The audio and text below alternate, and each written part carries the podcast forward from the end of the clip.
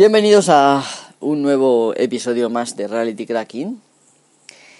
Y hoy vamos a hablar de, de WannaCry, es decir, del malware que eh, el fin de semana pasado, no este, sino el pasado, puso el mundo patas arriba.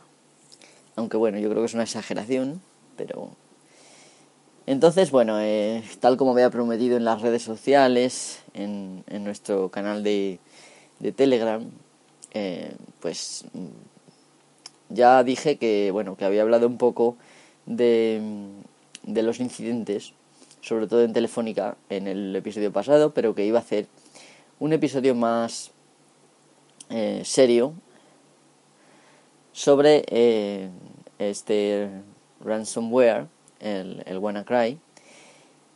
Y este es el episodio, así que vamos a empezar antes de que me enrolle. Ahora vamos a ello.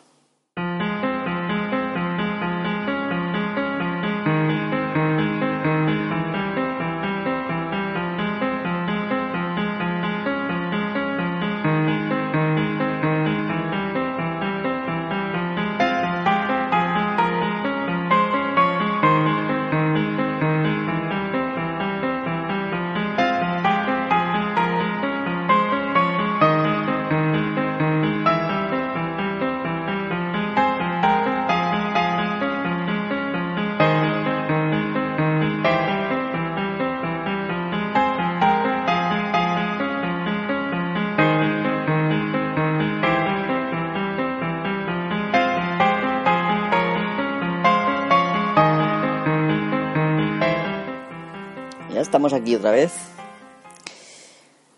Bueno, eh, a estas alturas eh, imagino que ya, eh, querido oyente, has oído algo sobre el, bueno, el malware, ransomware, lo digo en español, ransom, ransomware, conocido como WannaCry, que en inglés es algo así como quieres llorar. ¿Vale? También tiene otros nombres como Wanna Decryptor. Y seguramente que te estarás preguntando qué es lo que está pasando y qué, qué está haciendo. quién está haciendo esto y si tu ordenador está a salvo de esta amenaza. La cual, como ya ampliamente ha demostrado, es capaz de extenderse muy rápido, ¿no? En solo un fin de semana, cerca de 200.000 PCs con Windows eh, fueron infectados con este malware. Bueno, pues en este podcast voy a intentar explicar lo que ha pasado y un poco al final cómo protegerse de este malware eh, y de malware similares en el futuro. Bueno, para quien no lo sepa, un ransomware, en inglés me imagino que se pronuncia ransomware, algo así, es un tipo de malware eh, que generalmente se difunde por email y puede ser que por pues por descargas maliciosas, por ejemplo, pinchemos en un link para descargarnos algo en una página web y resulta que contiene el malware, ¿no? Eh, la función de este tipo de malware es eh, generalmente impedir el uso del PC, generalmente, ¿vale? De los ransomware, ¿vale? Y en algunos casos eh, cifrar los archivos, dejar los archivos inaccesibles para el usuario, en, generalmente mediante algún tipo de encriptación. Y en algunos casos esto cursa con el renombrado de los citados archivos. Eh, para liberarse de esta situación, eh, este tipo de malware suele pedir dinero entre 300 y 500 dólares normalmente. Eh, en general en una criptomoneda como por ejemplo Bitcoin. ¿Por qué lo hacen así? Porque evidentemente eh, las criptomonedas, eh, la cuenta del, digamos, tu cuenta donde ingresas y pagas es una cuenta que es una clave criptográfica y por lo tanto es anónimo. ¿Vale? Lo que no sé exactamente es cómo luego lo podrás convertir en dinero en efectivo.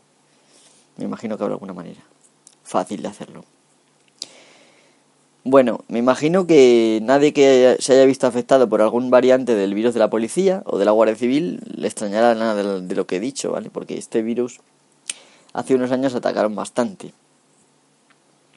Incluso la Policía Nacional llegó a hacer un, un grupo para atender a la gente que estuviera infectada con este virus.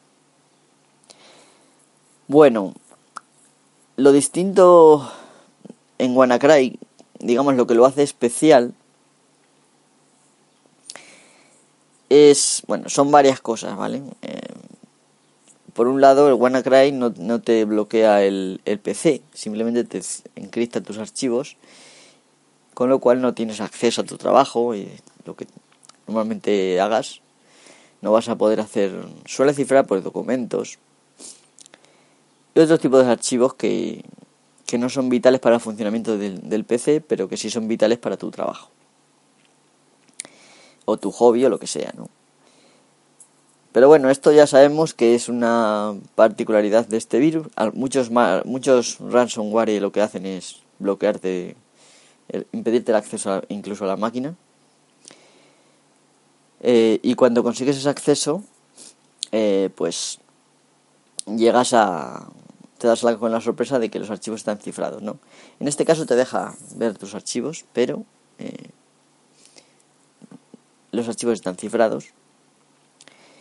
Entonces, pero exactamente lo que le hace particularmente rápido en, poder infectar, poder reproducirse, expandirse, eh, es su capacidad para infectar otros PCs en la misma red local en la que se encuentra el ordenador infectado, sin que eh, se requiera intervención alguna por parte del usuario.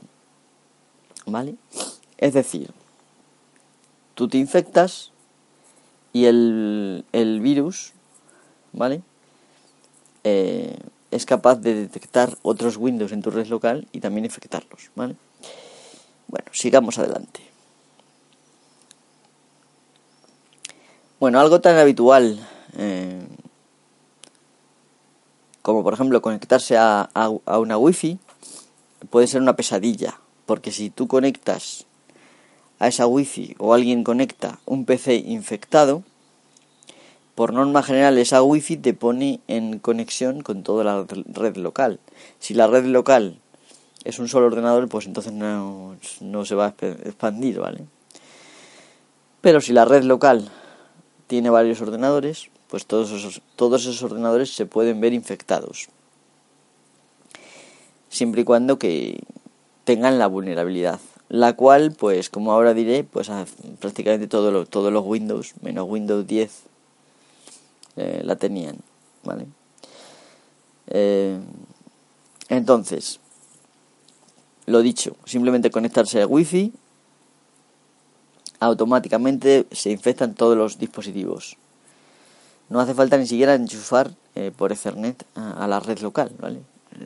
Entonces esto lo hace especialmente virulento. Bueno, WannaCry o también WannaDecryptor, como ya he dicho, se aprovecha para esto de una vulnerabilidad eh, que Windows viene arrastrando desde hace años en su subsistema de compartición de carpetas, ¿vale? En ese sistema que tiene para compartir carpetas.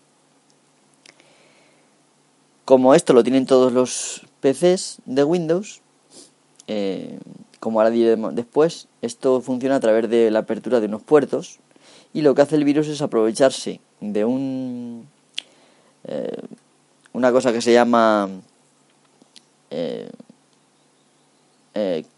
Remote Command Execution, ¿vale? Es decir, la ejecución remota de comandos a través de este de estos puertos, ¿vale? Permite ejecutar código en el otro ordenador y de esa manera se infecta, ¿vale?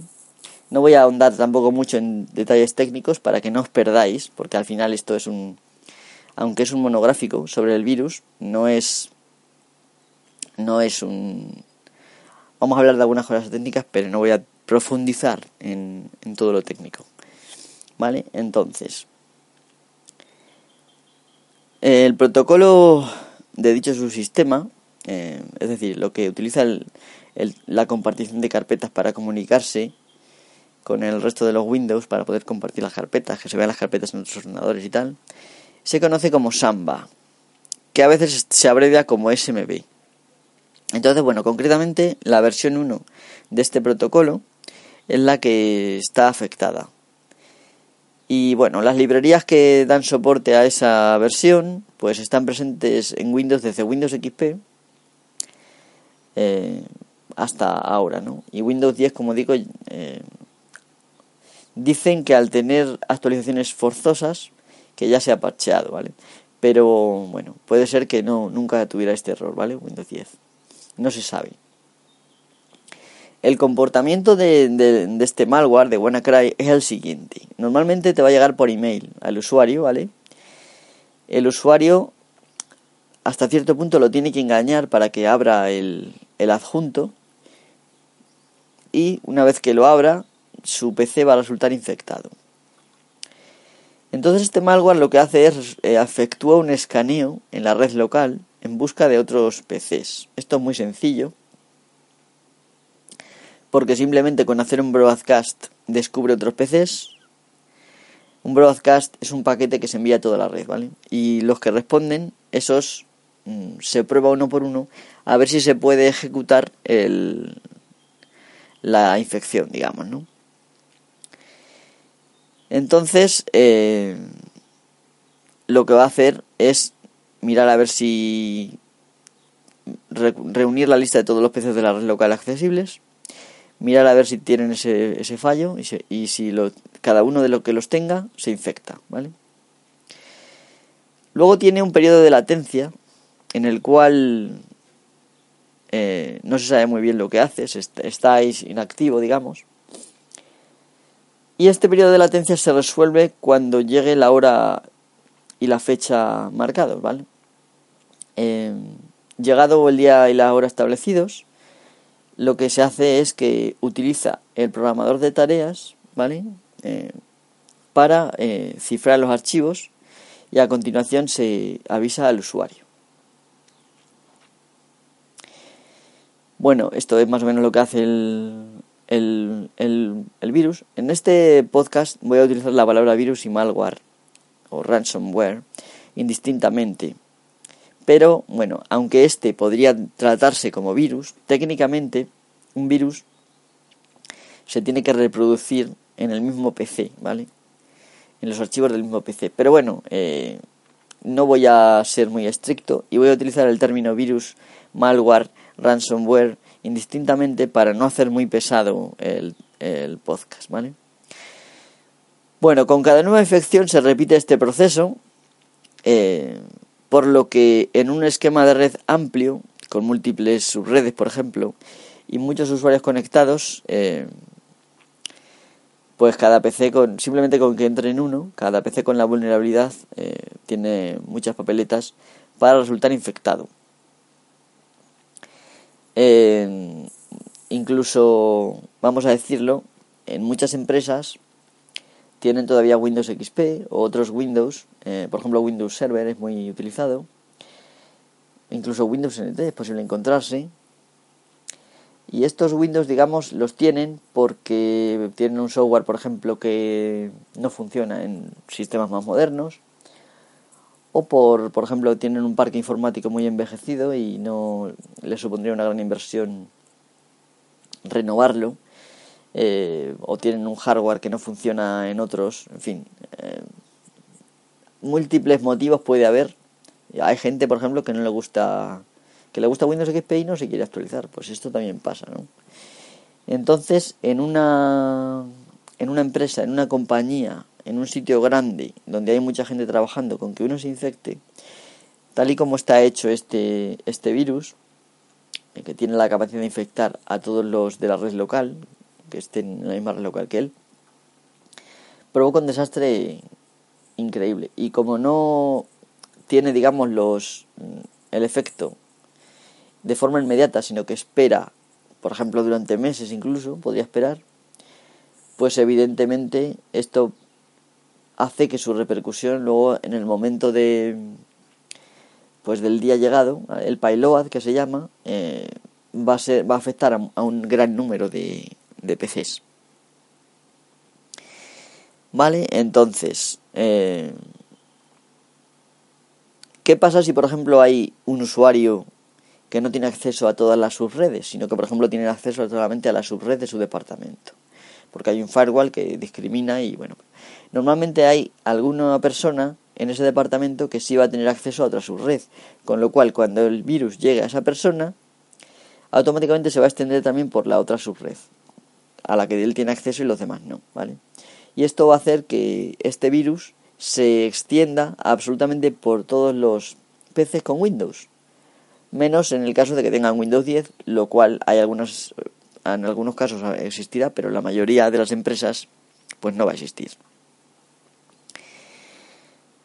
Vale, entonces, a, las 12 a las 12 del mediodía del viernes 12 de mayo, eh, este viernes pasado, no al otro, cuando el malware eh, dejó de estar latente y pasó a la acción, pues dejó fuera de combate a muchas compañías y organizaciones públicas, obligándolas pues a prácticamente a cerrar sus sistemas informáticos durante pues todo el fin de semana. También eh, resultaron afectados algunos hospitales, eh, los cuales tuvieron que, pues prácticamente dejaron de aceptar citas, ¿vale? La anotación de nuevas citas. Y algunas operaciones se tuvieron que cancelar. me imagino que los pacientes urgentes se tratarían igual, aunque no existiera el sistema informático funcionando.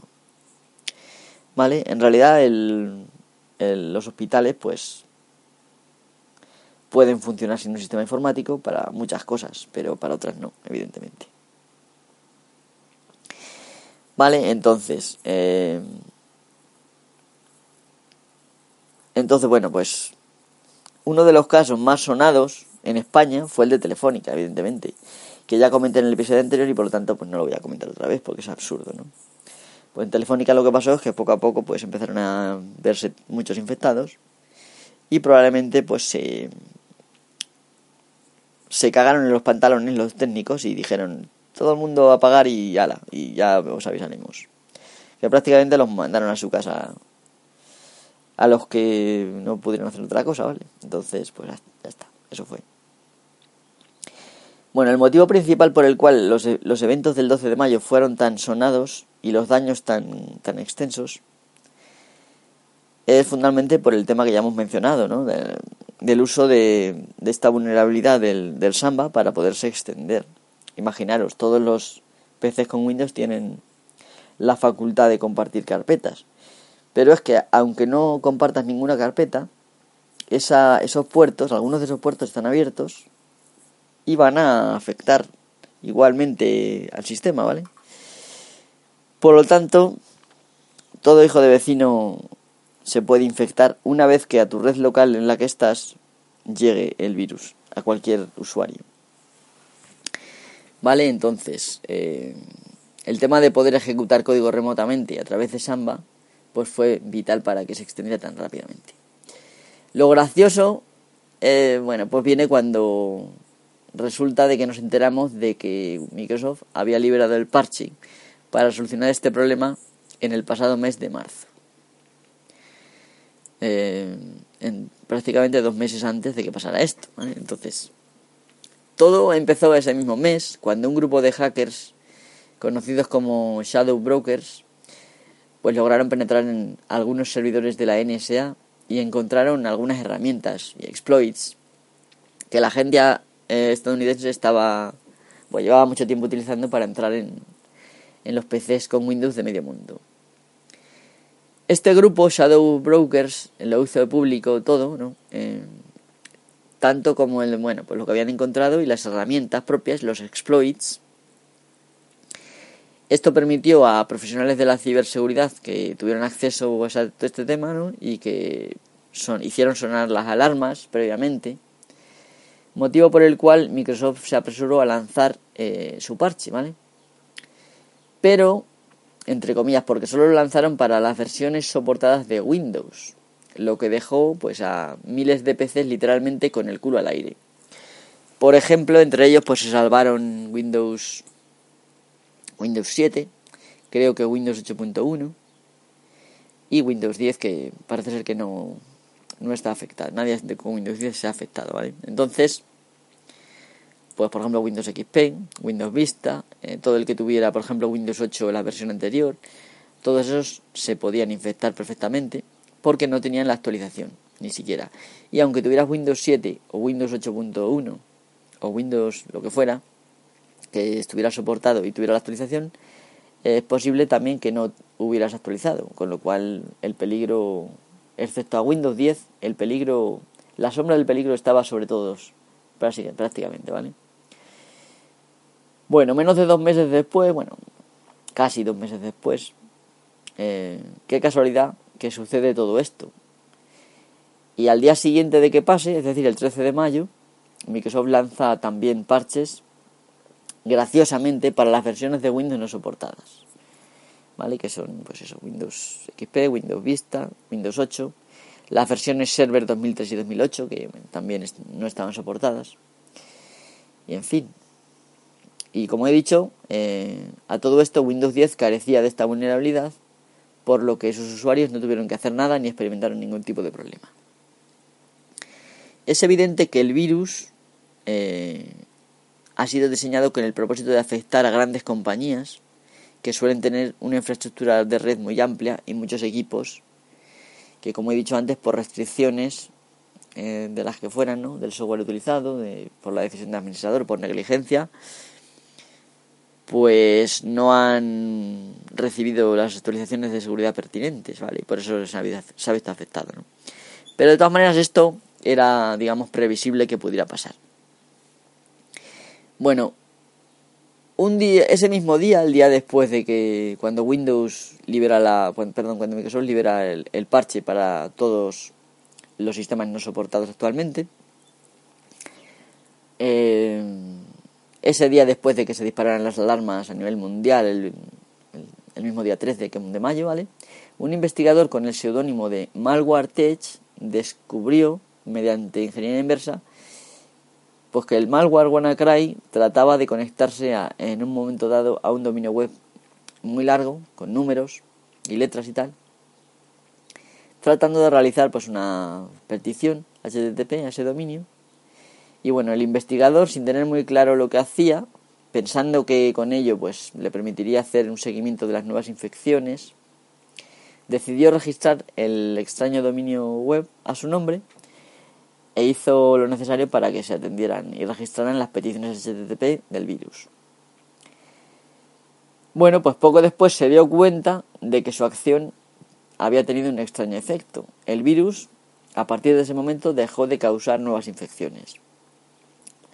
Por lo que, bueno, fortuitamente de esta forma se previnieron nuevas infecciones en todo el mundo y más o menos se logró impedir eh, que los estragos fueran mayores.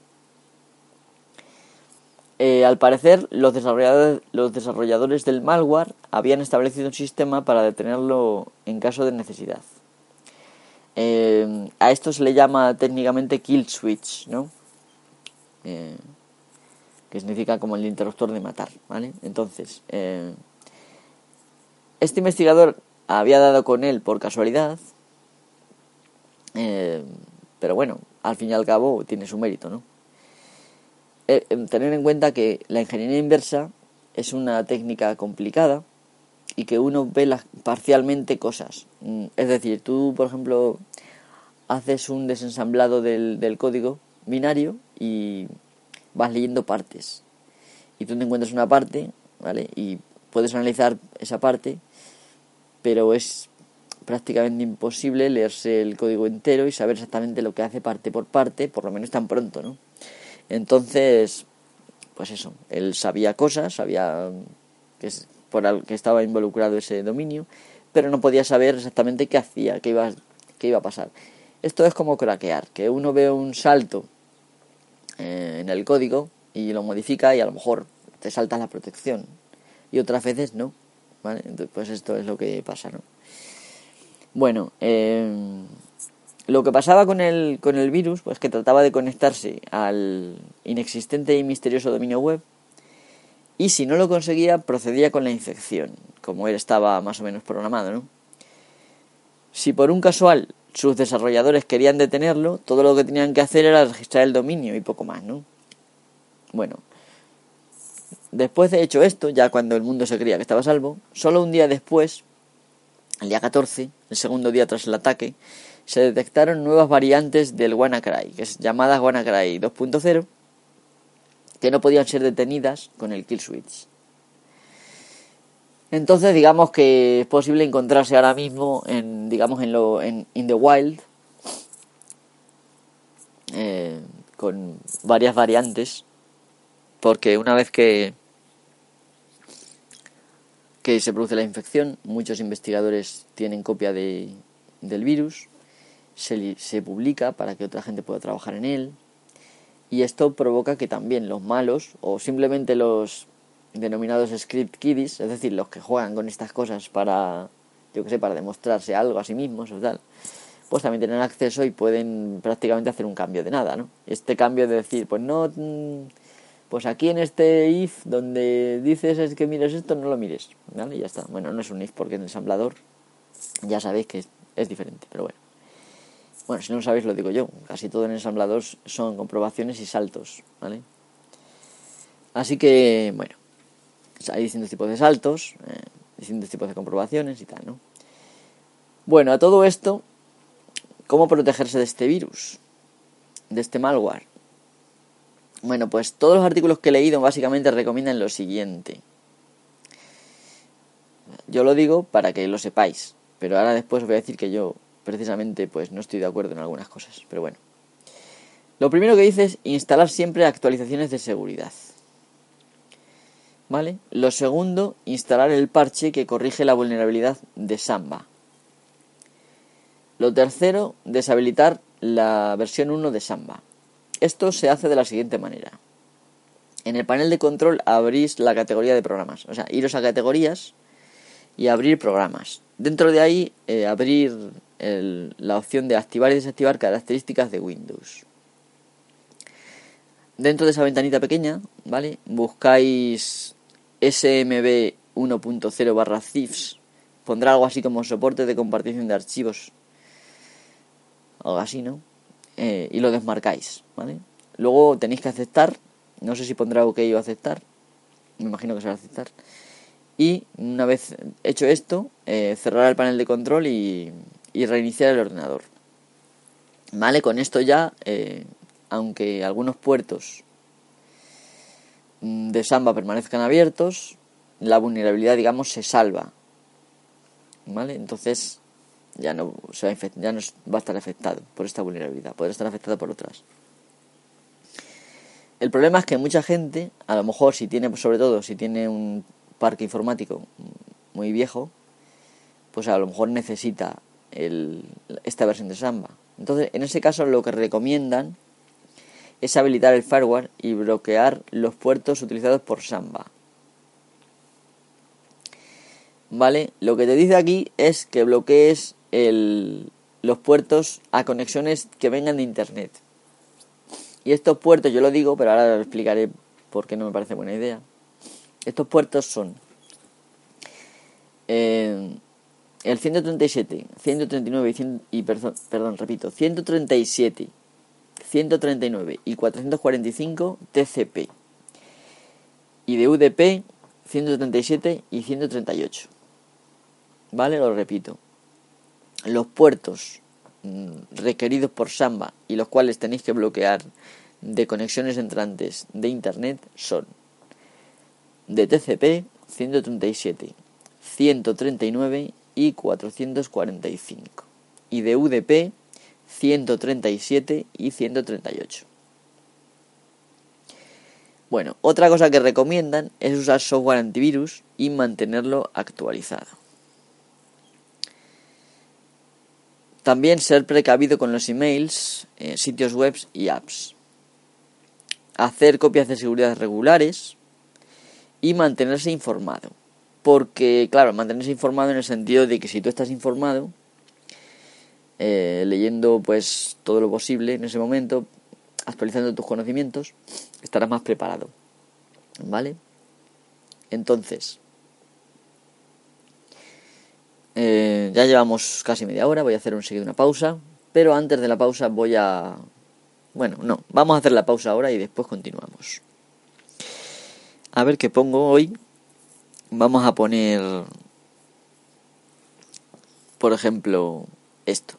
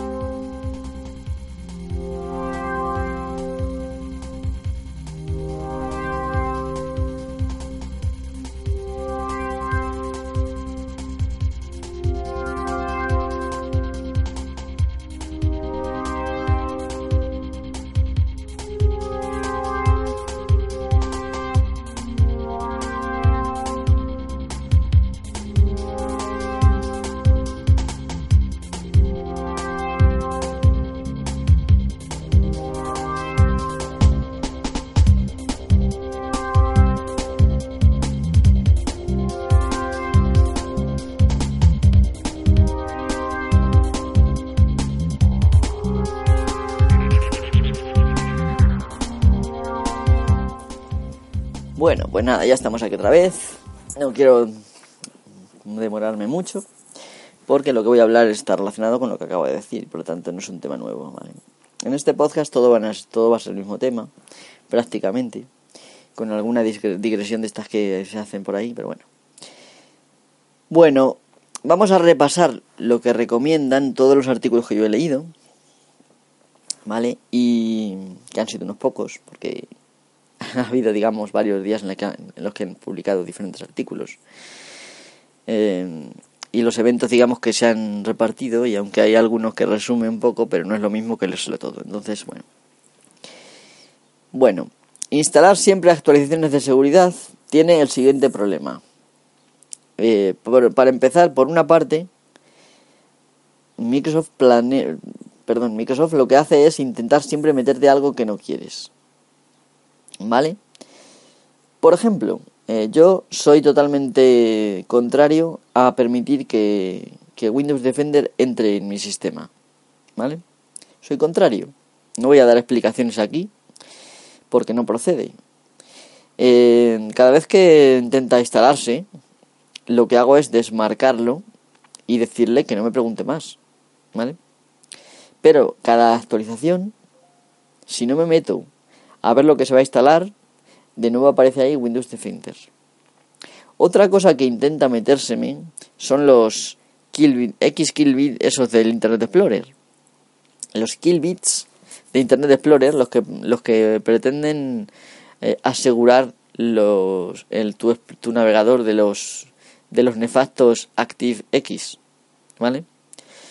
Eh, unos módulos que se ejecuten en tu ordenador y que pueden ser activados desde, desde, desde, las webs, ¿vale? Lo cual es una idea nefasta. Por eso yo no tengo instalado nunca Internet Explorer en Windows. Os recuerdo que durante años, por causa de trabajo, he tenido Windows eh, y he trabajado con Windows y me he visto obligado a estar años utilizando Windows todos los días. Por lo tanto, no es que no sepa de lo que hablo, ¿vale? Entonces, aparte de que, por ejemplo, si tienes software pirata, lo cual es muy habitual, y por como uno si uno no gana dinero por ejemplo con, con Word o uno no gana dinero con, con Photoshop uno no gana bueno estoy hablando en general de, con software de Microsoft eh, siempre están intentando instalar algo para decirte que tienes un Windows que no es original o para decirte que tu, tu Office no es original. Entonces todo esto lo intentan ocultar de la mejor manera posible de tal manera que las actualizaciones eh, no te viene información de lo que hace, ¿vale? Te viene un código en el nombre de la actualización y dentro te dice, si quieres enterarte de esto tienes que ir no sé dónde, en fin, un lío. Entonces, eh, lo suyo sería que en cada actualización, cada paquete, dijera, pues este paquete hace esto, esto, esto y esto. En lugar de eso dan un nombre, dan una información genérica y punto, y te tienes que aguantar con todo el paquete. Si tú una parte no lo quieres, pues te tienes que aguantar igual. Entonces, por todo esto y por más cosas, yo suelo instalarme el último Service Pack eh, y suelo también eh, desactivar permanentemente las actualizaciones de Windows. Algunos se llevarán las manos a la cabeza después de escuchar esto, Pero es que, en general, muchas veces, en las propias actualizaciones de seguridad, te meten cosas no deseadas. Y yo no tengo la necesidad de estar, por cierto, eh, por la configuración por defecto, eh, Windows te intenta imponer todas las actualizaciones también y se actualizan cuando ellos quieren sin que tú tengas la menor opción a decir que no. Lo único que te dicen es retrasar, retrasar, retrasar. Eh, y, encima, cuando, cuando apagas en un momento el ordenador o reinicias por alguna cosa que tú necesites, en ese momento aprovecha para salir. Espera un momento que se está terminando de actualizar, de instalar las actualizaciones. Y dura una hora después. Esto es totalmente inoperable para cualquier persona eh, medianamente práctica. Por lo tanto, por muchos beneficios que pudieran tener las actualizaciones de Windows, lo cual habéis de saber y notar que aparte de las cosas no deseadas, cada cosa que arreglan desarreglan tres. Esto lo he dicho muchas veces, pero no me canso de repetirlo. Pues evidentemente, no, no, no, no, no, no quiero actualizaciones, ¿vale? Tienes que tragar con lo malo el último Service Pack y se acabó. Y se acabó.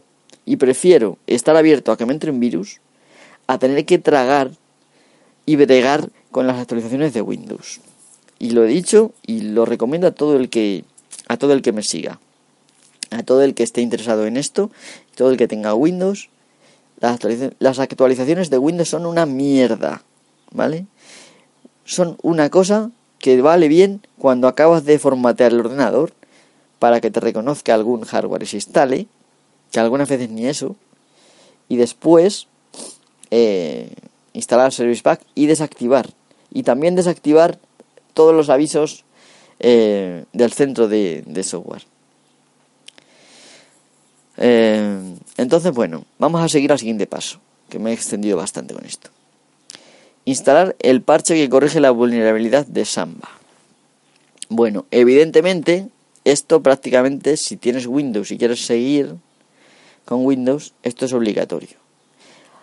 A pesar de que no sabemos qué cambios impondrán con ese parche. Pero bueno, digamos que esto hay que experimentarlo, ¿vale? Experimentarlo y luego echarse atrás en todo caso.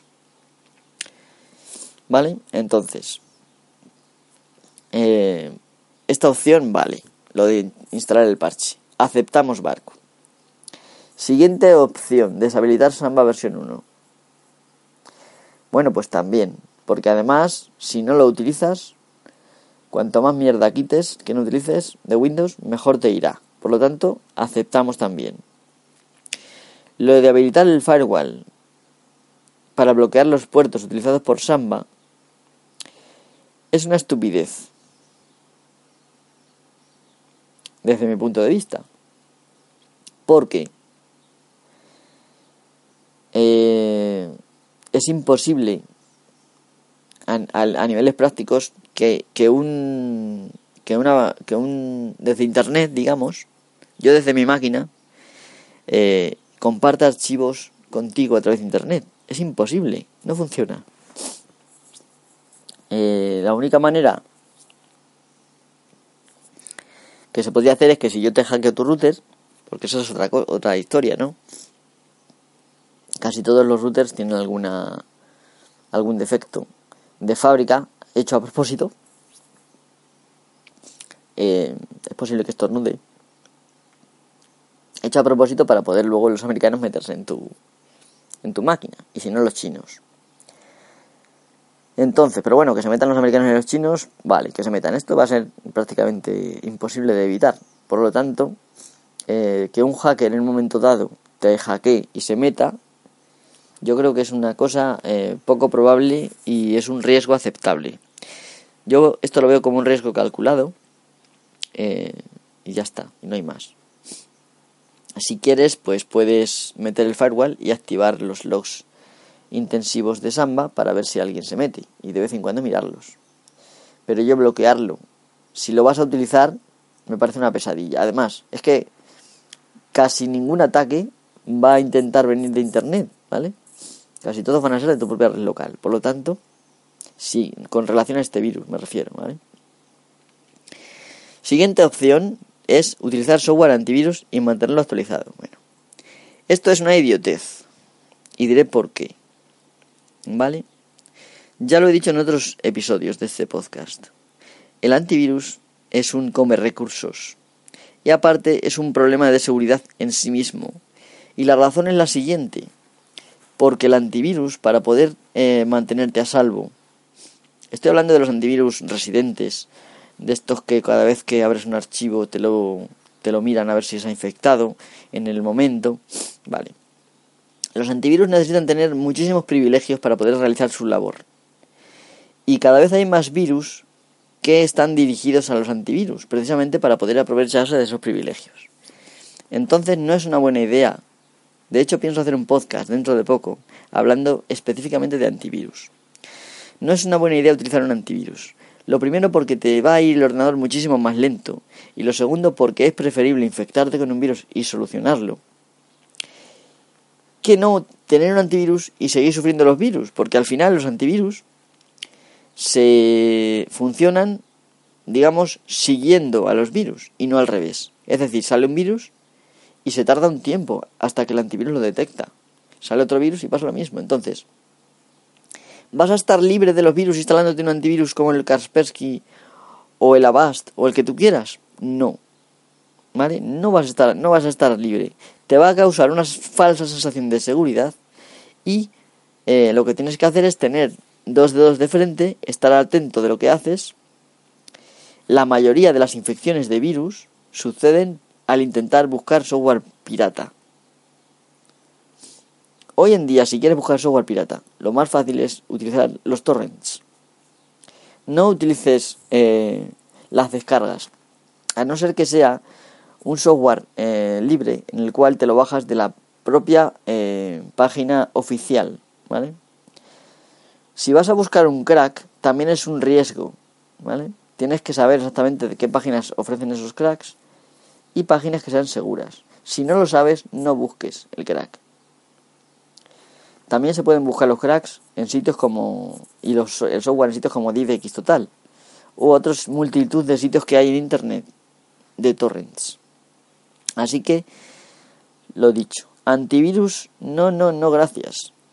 Antivirus lo que te va a hacer es mm, va a tener muchísimos privilegios, te va a hacer mm, brutalmente más inseguro porque en el mismo momento que el antivirus abre el archivo el virus puede estar ahí enganchado para infectártelo y cosas así pueden pasarte igual, ¿vale?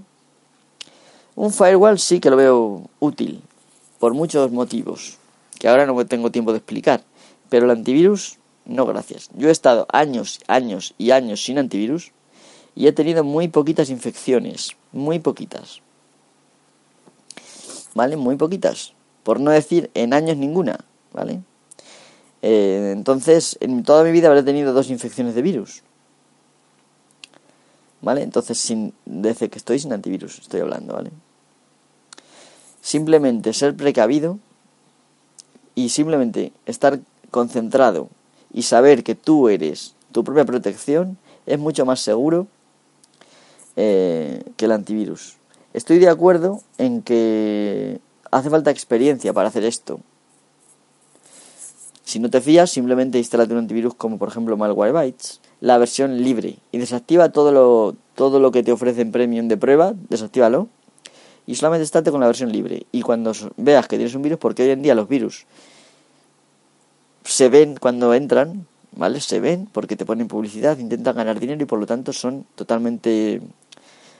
su presencia es perentoria, eso se sabe perfectamente, ¿vale? Entonces, eh, pues en ese momento cuando veas que tienes un virus que se ve, ejecutas el malware bytes y, lo quitas. No te dejes engañar por la diferencia entre virus y malware, porque hoy en día casi todo es malware.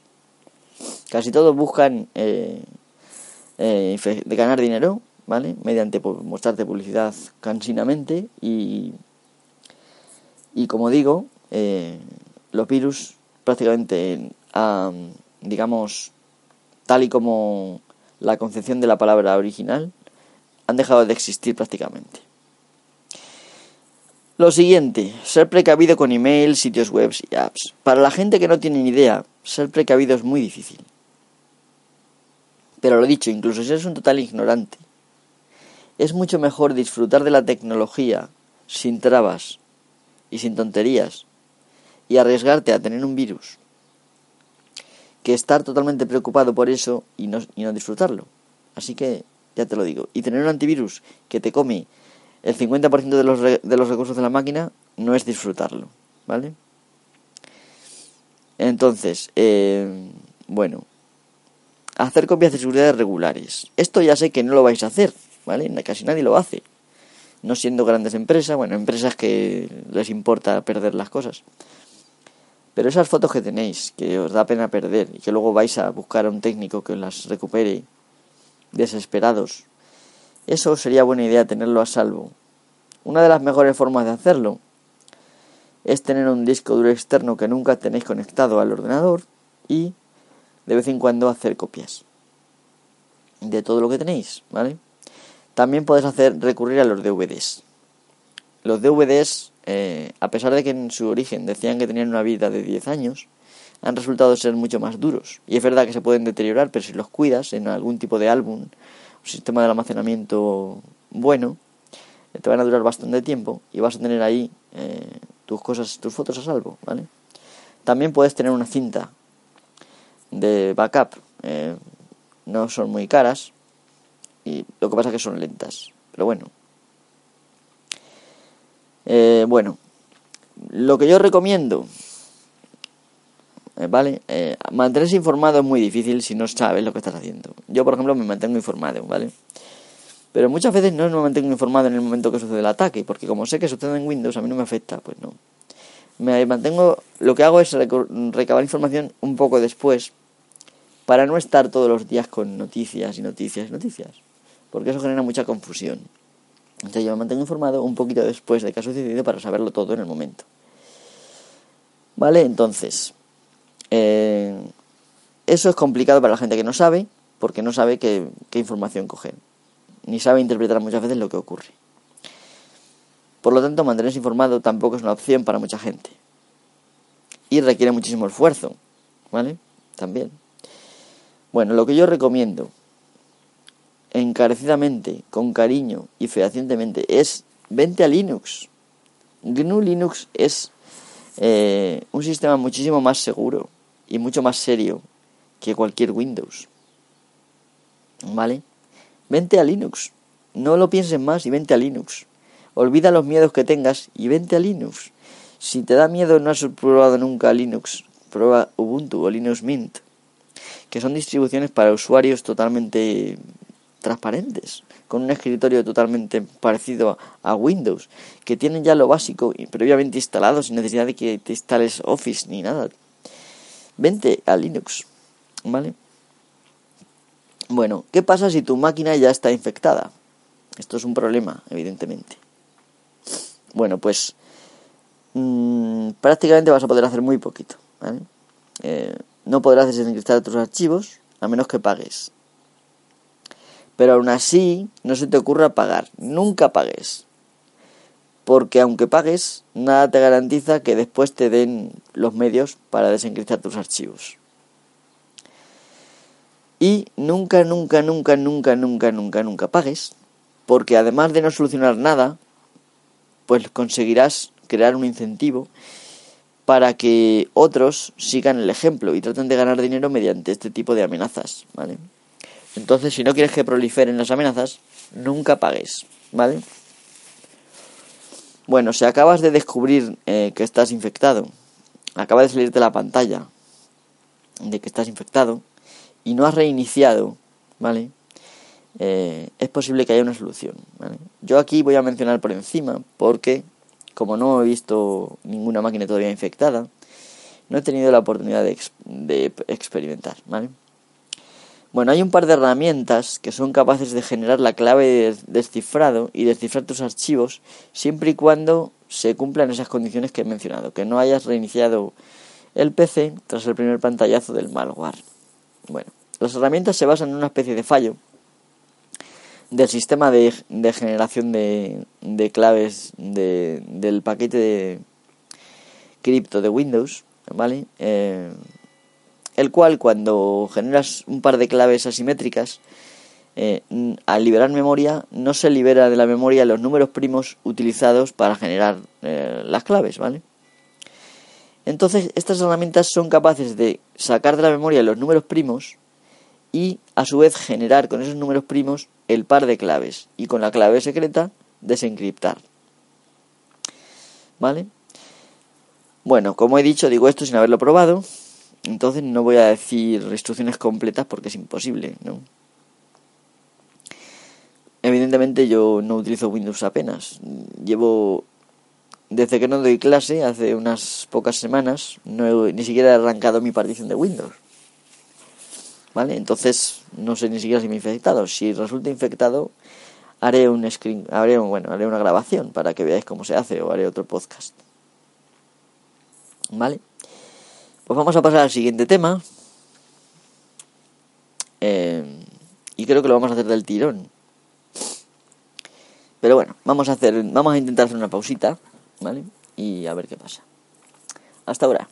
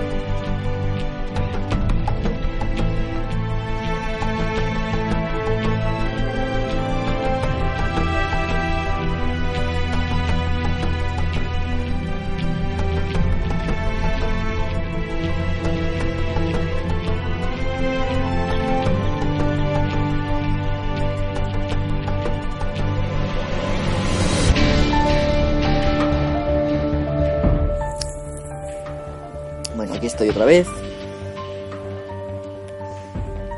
Aunque sea un poco desagradable. Con este formato, digamos, de podcast más bien natural, me veo obligado a decir que con la alergia que tengo ahora mismo, casi todos los días de aire estoy teniendo un montón de problemas con la alergia, me veo obligado a estar sonándome cada dos por tres o estornudando. Así que estoy haciendo esfuerzos para poder continuar y voy a terminar, evidentemente. Bueno, solo nos queda el último tercio de. Último tercio yo diría que menos de un tercio del podcast, del episodio. Y me parece que en este momento, con la música de fondo, podemos hablar tranquilamente, sin prisa. Mm, la verdad es que me hubiera gustado ver el virus en acción. Eh, lo he visto en vídeos, pero evidentemente no se puede comparar con verlo.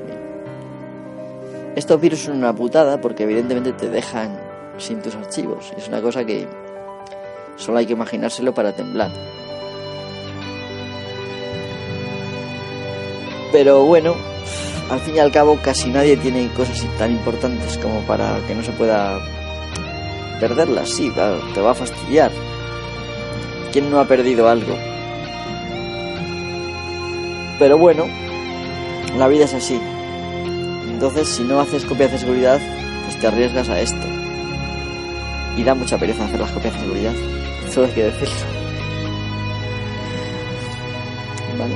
Es posible que haya mencionado temas técnicos como por ejemplo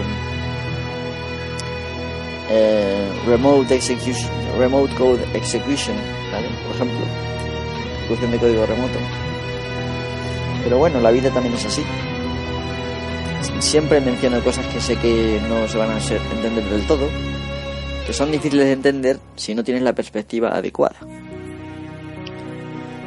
Pero esto es normal en mis episodios y lo hago precisamente porque espero obtener una conexión más cercana con, la gente que directamente bueno, con el contigo, con el, con el oyente. Porque a través de esas preguntas que me podéis hacer, pues puedo llegar a más, a más, más profundamente en la relación con, el, con el podcast. No solamente es que tú me escuchas, sino que yo puedo hablar contigo y entonces bueno eh, fin, me gusta hacerlo así. No soy amigo de editar, por eso lo hago con un software que me permite hacer todo esto sin, sin tener que editar. Bueno, en el último podcast me había obligado a editar, pero bueno, eso veces pasa. Y entonces, bueno, pues eso. Eh, en realidad, la razón por la que hago estos, estos audios, en un principio era para enseñar, pero ahora intento entretener y a la vez enseñar. Es posible que me resulte complicado. ¿Vale? Bueno, vamos a cortar ya la música, queda muy poquito. Queda muy poquito, ¿vale? Ya. Vamos a continuar con nuestro tema. Eh, bueno, todos habréis oído noticias, habréis leído noticias o escuchado en la televisión o visto, ¿vale? Mm, de la supuesta conexión de este, de este virus, de este ransomware, ¿vale? Con Corea del Norte. Yo he querido llegar hasta el fondo de este asunto y me ha sido muy fácil porque mi fuente, que ha sido Hacker News, pues tenía el código delante, ¿vale? Las coincidencias, todos los datos necesarios para llegar al fondo y no me ha resultado nada difícil de llegar al fondo. Es decir, no vayáis a pensar que es que esto me ha tomado un trabajo increíble. En realidad el trabajo que me ha tomado hacer este episodio es eh, poner, digamos, junto toda la información en un índice que me fuera sencillo luego contar. Pero nada más, no ha habido más. Esto que estoy diciendo ahora mismo no lo estoy leyendo en ninguna parte, estoy simplemente hablando con vosotros, contigo, querido oyente. Y bueno, eh, vamos a hablar del tema este de Corea, que es el siguiente tema de, este, de este episodio. Y bueno, ahora mismo no me acuerdo cómo se llamaba, pero creo que es un hombre indio eh, que trabaja en Google, un investigador, pues ha encontrado una supuesta conexión entre este WannaCry y Corea del Norte. Eh, al parecer ha encontrado pues coincidencias entre el código de WannaCry y otros malware que han sido desarrollados por un grupo eh, de hackers norcoreano llamado Lazarus. Hey Lazarus, si me estás escuchando, Lazarus, como tú. Bueno, Lázaro es otro otro podcaster, ¿vale? Es posible que esté por ahí en las ondas y me escuche. Un saludo desde aquí. Bueno, eh, estos, estos Lazarus, estos hackers del grupo Lazarus, entre otras cosas fueron los responsables del ataque a, a Sony en 2011. Eh, en ese ataque, bueno, básicamente le bajaron los pantalones a Sony y todo era porque Sony iba a hacer, iba a publicar una película animada, creo que era, no exactamente, en la cual, pues, digamos, se, se hacía burla de, del líder, del querido líder de los norcoreanos, Kim Jong-un. Entonces, en respuesta, pues les pusieron, como digo, con los pantalones caídos, sacaron datos de los empleados, hicieron un desastre. Este podcast no es para, para hablar de este, de este evento, pero, en fin, este tío de Google dice que ha encontrado coincidencias entre el código de WannaCry y otros malware de Lazarus, ¿vale? Nada menos. Bueno, pues analizo el código. Voy a ver si encuentro estas trazas de código, ¿no? Que supuestamente coinciden. Yo me imaginaba, pues, conjunto, módulos enteros, no sé, alguna cosa grandiosa que finalmente pudiera proporcionar un vector de, al culpable, ¿no? Una dirección del culpable. Bueno, pues mi sorpresa no para cuando veo que la coincidencia se reduce a siete instrucciones de ensamblador. Siete instrucciones de ensamblador. ¿Vale? Que he encontrado en otro malware y que también están en WannaCry. Siete instrucciones de ensamblador. Unos pocos bytes, porque en ensamblador no es como una instrucción de un programa de alto nivel. Las instrucciones hacen cosas concretas, muy poquitas cosas, ¿vale? Siete instrucciones hacen muy poquitas cosas.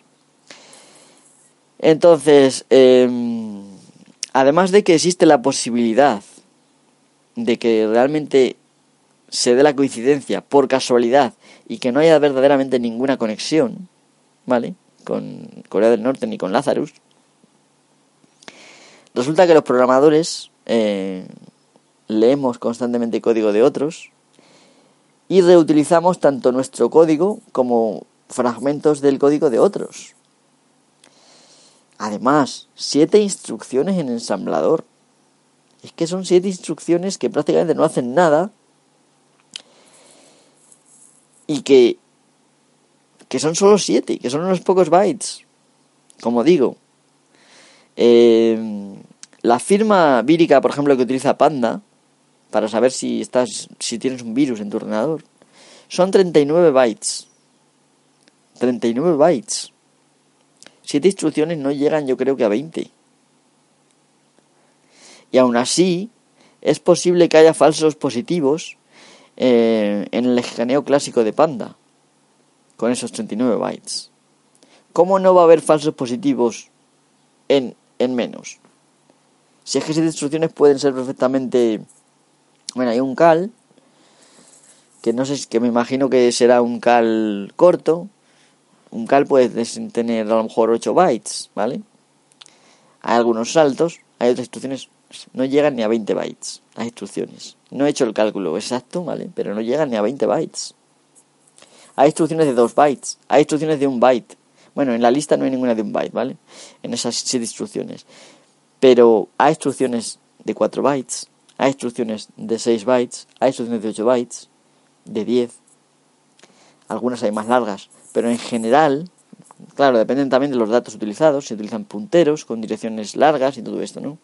En general, la única instrucción más larga que yo veo ahí es el call. Entonces, con tan pocos bytes, aunque fueran 40, 50, 100 bytes,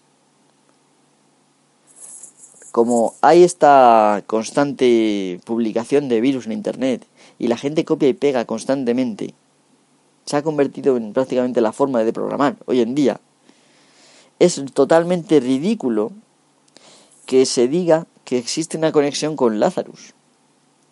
¿Vale? es más, esta, esta, estas siete instrucciones podrían haberse juntado por total y completa casualidad, simplemente por el resultado de, la entropía del universo. Simplemente. Bueno, entonces, Resulta de que WannaCry queda muy bonito que los medios de comunicación o investigadores digan que puede ser de un país, que puede ser de una organización de hackers, de un grupo malvado de oscuros hackers negros. Eh, queda muy bonito, ¿vale? Y queda pomposo, queda guay en las noticias y en las películas, pero la realidad es que un virus de este tipo, WannaCry u otros, lo puede hacer cualquiera. ¿vale? No hace falta que sea un gobierno ni un grupo de hackers. Eh, la triste realidad es que una sola persona puede hacerlo en poco tiempo y sin ayuda de nadie. Sobre todo con los recursos que tenemos en Internet, a veces simplemente se reduce a coger eh, unas cuantas piezas y juntarlas como si fuera un rompecabezas, ¿vale? Bueno, es algo más, ya lo sé, pero bueno. Yo he hecho virus, tengo cierta experiencia en distintos tipos de virus y tuve una época que yo analizaba virus en Panda, en el, antivirus Panda, en la compañía Panda de Bilbao, y desensamblaba virus y tenía que rellenar una serie de mm, una serie de formularios con todos los datos del antivirus para que luego el antivirus pudiera con todos los datos del virus, perdón, para que luego el antivirus lo pudiera detectar y todo esto, ¿no? Es decir, que sea un poco del tema. entonces, sé perfectamente que yo en aquellas épocas leía revistas como Minotauro, Minotauro y había código fuente de virus de distintos tipos. Por ejemplo, había un, uno de eh, que infectaba el, el, el, sector de arranque. Había otros que se replicaban, troyanos, en fin, diferentes tipos de virus, eh, los cuales yo experimentaba, yo cogía, yo hacía, yo deshacía. Y, y luego era capaz de, de escribir mis propios virus sin necesidad de recurrir a esos eh, o, o, utilizando partes y modificando. Hoy en día es muy sencillo que cualquier crío de 16 años coja un virus y haga cuatro modificacioncitas, ¿vale? O coja un virus y, y el, exploit de la NSA y, se haga este virus. No es, tan, no es tan difícil, ¿vale? Puede haber sido cualquiera. ¿Vale? Entonces, mmm, que hay código de virus en internet, malware, publicado allí directamente, cualquiera lo puede copiar, ¿vale? Bueno, mi conclusión es que la conexión con Corea del Norte es cuanto menos fantasiosa. Y yo particularmente no veo más que una alocada suposición, no veo más. Y ya está, y no hay más. ¿Vale? Entonces, ¿Corea del Norte es el responsable de esto? Pues yo creo que no. Puede ser, como poder ser, como puede ser cualquiera, ¿vale? Bueno, ahora me hago una pregunta, ya terminando con las eh, conexiones con Corea del Norte, me hago una pregunta. ¿Ha terminado el ataque? Bueno, pues para empezar, como ya dije en el episodio anterior, esto no ha sido un ataque en absoluto, ¿vale? Esto ha sido eh, un ataque, por ejemplo, es cuando los atacantes en ese momento están atacando, pero cuando tú plantas una semilla, la dejas crecer y, en el día concreto esa semilla eh, se convierte en un árbol y, y jode a todo Dios, eso no es un ataque, eso es un malware normal y corriente, ¿vale? hay muchísimos malwares programados, ha habido en la historia y los habrá. Y virus, programados para tener el efecto en un día concreto. Esto no es nada nuevo, ¿vale? Entonces, eh, como digo, eh, no ha sido un ataque en absoluto. Que sí, que haya alguien que haya pensado en hacer este virus. Puede ser para divertirse, puede ser para joder, puede ser para muchas cosas. En este caso, para ganar dinero, evidentemente, también era. ¿vale? Entonces, eh, aunque bueno, no han ganado mucho, ahora lo explicaré. Entonces, bueno, el ataque no ha terminado porque no ha sido un ataque para empezar. Porque tú te puedes infectar mañana si abres un correo eh, malicioso de este tipo, ¿no? Por otra parte, muchísima gente al enterarse de esto habrá parcheado ya, eh, habrá instalado las actualizaciones de seguridad y habrá evitado ya que este malware les pueda atacar, ¿vale? Entonces, eh, al, al, parchear el error este de Samba, eh, el malware vuelve a una velocidad de extensión de difusión totalmente normal. Entonces, ya va a ser un malware como otro cualquiera y no va a tener ninguna particular eh, resonancia ¿vale? en el futuro. Pues se infectará a uno, se infectará a otro, pues como el virus de la policía, como otros, ¿no? Eh, no, recordemos que la expansión de este, de este software es muy lenta, porque aunque haya muchísimos, porque imaginaros que hay una botnet que se encarga de repartir todos los días 5 millones de mensajes, ¿vale? De mails. Bueno, pues vale, pero mucha gente no va a picar. Y otra gente, por lo que sea, pues pica y no se infecta. Por muchas razones. Entonces... Mmm, ya está. O sea, esto básicamente si se van a infectar algunos y es posible que haya algún efecto, pero la gente relevante, las compañías y tal, ya están aseguradas. Y si se infecta un empleado, pues no va a suponer gran problema, ¿vale? Así que ya está. Bueno, lo que sí va a pasar es que habrá nuevas versiones, pero volverán a ser malware normal, que infectarán pues aleatoriamente a unos a otros pero no van a suponer un, una alarma tan grande como la que ha suscitado este, este virus. ¿Vale? Y por otra parte, si te mudas a Linux, pues ya vas a estar en otra liga y por lo tanto no te va a afectar en absoluto. Este... No digo que no pueda haber eh, malware para, para, Linux, pero como ya diré más adelante, eh, Linux es otra liga totalmente distinta. y por varias razones, por ejemplo, hay diferentes configuraciones, diferentes distros, resulta mucho más complicado hacer un malware que afecte a suficiente gente como para merecer el esfuerzo. Así que, por eso digo que ni ha sido ataque, ni ha terminado, evidentemente, porque se pueden reproducir infecciones, pero tú puedes estar a salvo rápidamente. Bueno, por último quiero decir una cosa, ya para ir terminando. ¿Quién es el responsable de este supuesto ataque? Que no ha sido un ataque, ¿vale? De este virus. ¿Quién hay detrás?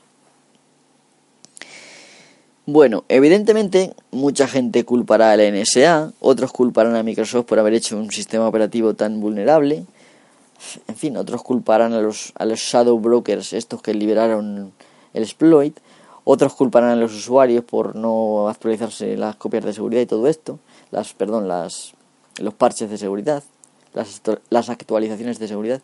Entonces, ¿quién es el responsable? Bueno, yo me voy a a mover en un... Como ya todo el mundo ha hecho sus especulaciones, e incluso muchos de vosotros, tú que me estás oyendo, querido oyente, seguramente ya tienes tu propia teoría, o tú lo que has oído te has compuesto ya una especie de, de situación, ¿vale? En tu cabeza. Yo voy a proponer eh, un análisis que va a ser corto, tranquilos, ya vamos a terminar, a ser corto, pero a la vez va a ser, digamos, inteligente. Lo primero que hay que pensar es lo siguiente. Quibus auxilibus. ¿A quién beneficia este, entre comillas, ataque? ¿A quién beneficia?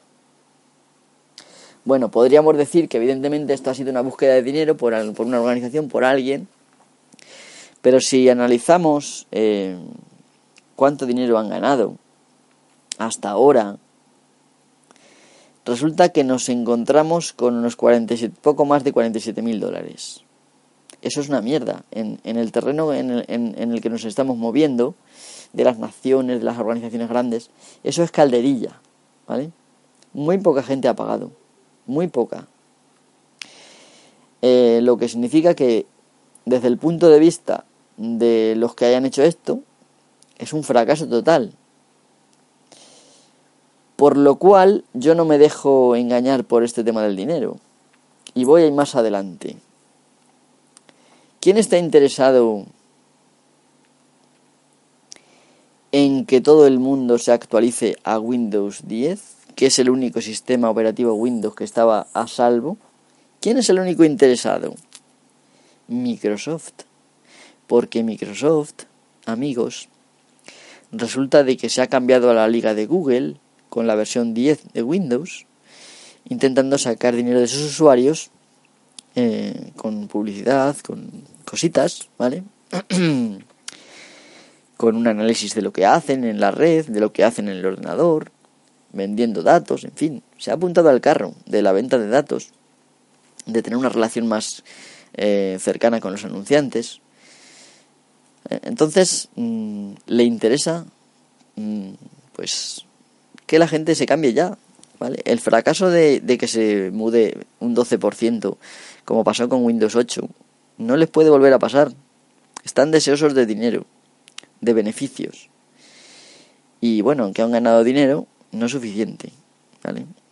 Para todos sus mm, problemas en el mundo de los móviles, por ejemplo, sus fracasos constantes, ¿vale? Entonces no es que se vaya a desaparecer el Microsoft, pero sí tienen una necesidad perentoria inminente de que la gente se cambie a Windows 10.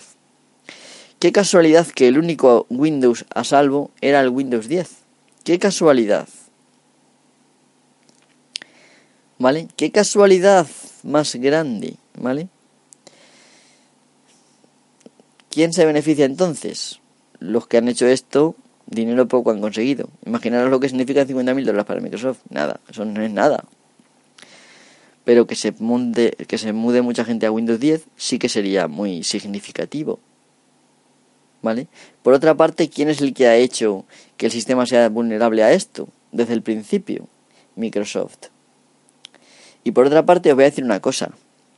Todo el mundo está pintando que son los Shadow Brokers son muy malos, que la NSA tal, pero este error estoy totalmente convencido, ¿vale? Seguro, segurísimo, de que ya se sabía desde el principio y que hay muchos hackers que lo han estado usando, ¿vale?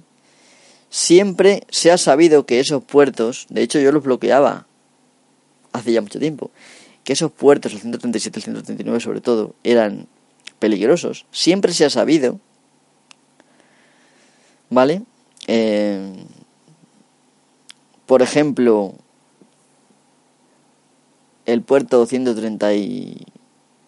139, yo creo que los dos, pero bueno, eh, es el encargado de, eh, digamos, proporcionar información eh, de descubrimiento de otros Windows. Es decir, tú le haces una petición de tipo net, NetBIOS a una máquina y te dice exactamente qué tiene esa máquina por medio de las carpetas compartidas, las impresoras que tenga, eh, incluso es posible que te aparezca el nombre del usuario, ¿vale? Ahí en esos datos. Y esto te da muchas posibilidades de conocer y atacar a ese ordenador, ¿vale? Entonces todo esto ya lo proporcionaban esos puertos dichosos.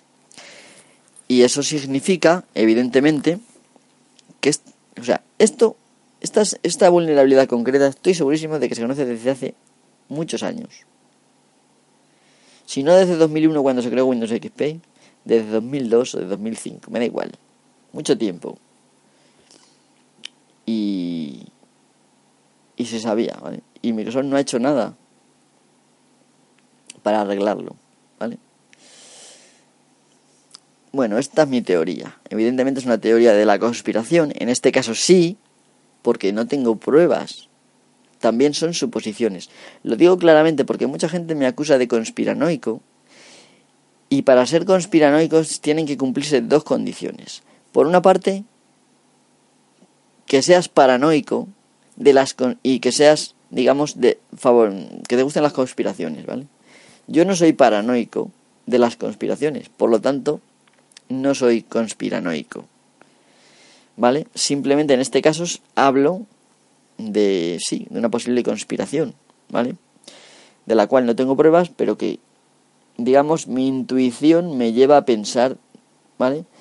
El resto del podcast, del episodio, lo podéis... Eh, hay, hay partes en las que digo mi opinión, ¿vale? Pero muchas partes son hechos. Esta parte también es mi opinión, mi, lo que yo intuyo. Lo que podría ser, no podemos decir qué es porque no lo sabemos. Y bueno, eh, hemos llegado al final del episodio. Os agradezco muchísimo eh, vuestra presencia ahí, eh, al otro lado de, mm, de las ondas. Bueno, en realidad no son ondas, esto es, bueno, ondas cuadradas en, este, en todo caso. entonces, nada, pues me despido hasta el siguiente episodio, en el cual probablemente hablaré de este tema de los antivirus, aunque no estoy seguro. Así que nada, de nuevo muchas gracias por estar ahí y nos vemos en el siguiente episodio. Hasta luego.